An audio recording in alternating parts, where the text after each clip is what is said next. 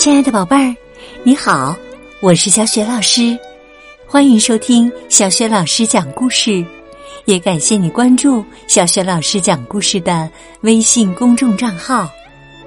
今天呢，小雪老师带给你的绘本故事名字叫《汉塔小姐的大扣子》，选自意大利绘本盒子系列，在小雪老师优选小程序当中就可以找得到。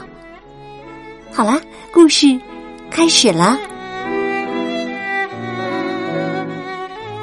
汉塔小姐的大扣子。汉塔小姐买了件漂亮的外套，这外套啊，穿在身上美极了，尤其是上面的三颗大扣子，亮晶晶、光闪闪的，实在引人注目。爱美的汉塔小姐想让所有人都看看这件外套，就在灌木丛里游逛起来。走着走着，她遇到了一只小老鼠，急忙问：“小老鼠，你喜欢我这件有三颗扣子的外套吗？”可是啊，小老鼠根本没心情欣赏汉塔小姐的外套。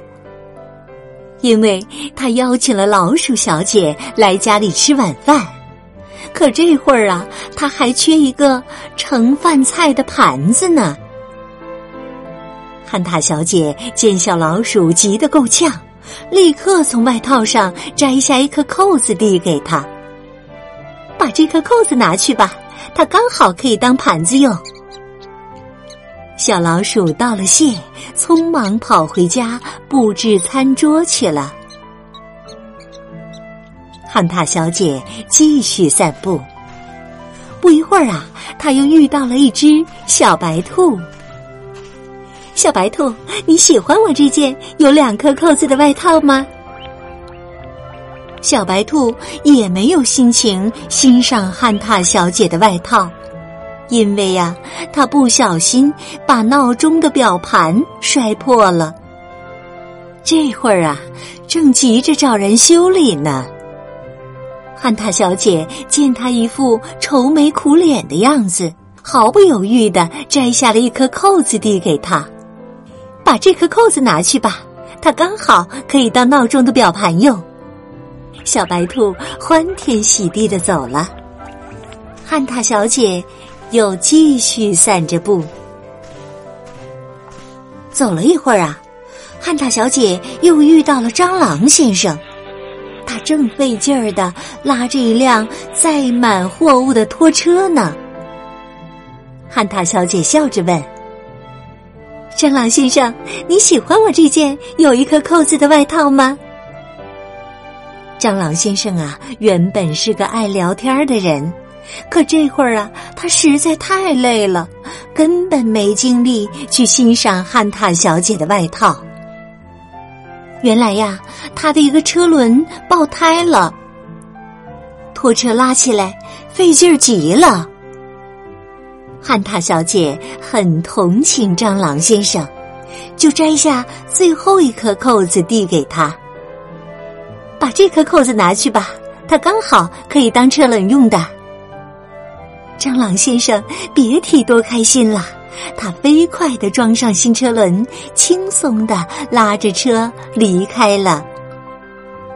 现在呀，汉塔小姐的外套上一颗扣子也没有了。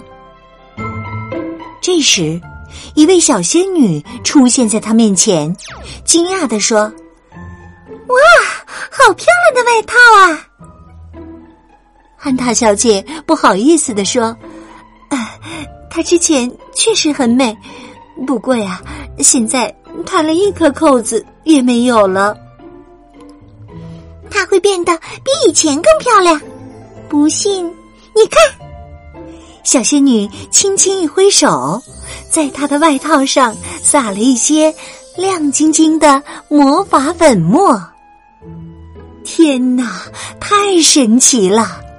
外套上缝扣子的地方，立刻出现了一条金光闪闪的拉链。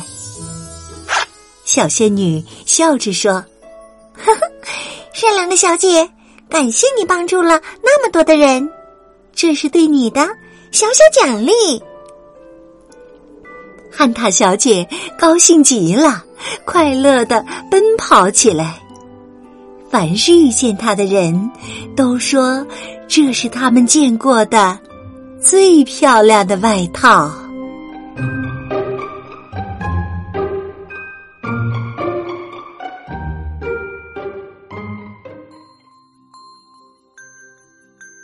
亲爱的宝贝儿，刚刚你听到的是小学老师为你讲的绘本故事《汉塔小姐的大扣子》，选自意大利绘本盒子系列，在小学老师优选小程序当中就可以找得到。今天呢，小学老师给宝贝儿们提的问题是：汉塔小姐把自己的三颗大扣子送给了谁呢？如果你知道问题的答案，别忘了通过微信告诉小雪老师。小雪老师的微信公众号是“小雪老师讲故事”，也欢迎亲爱的宝爸宝妈来关注，宝贝儿就可以每天第一时间听到小学老师更新的故事了，还可以听到小学语文课文朗读、原创文章。好了，宝贝儿，故事就讲到这里了。如果是在晚上听故事，就可以和小雪老师进入到我们的睡前小仪式当中了。首先呢，还是和你身边的人道一声晚安，给他一个暖暖的拥抱，然后呢，盖好被子，闭上眼睛，放松心情，也从头到脚放松你的身体。祝你今晚做个好梦，明早的叫醒节目当中。我们再见，晚安。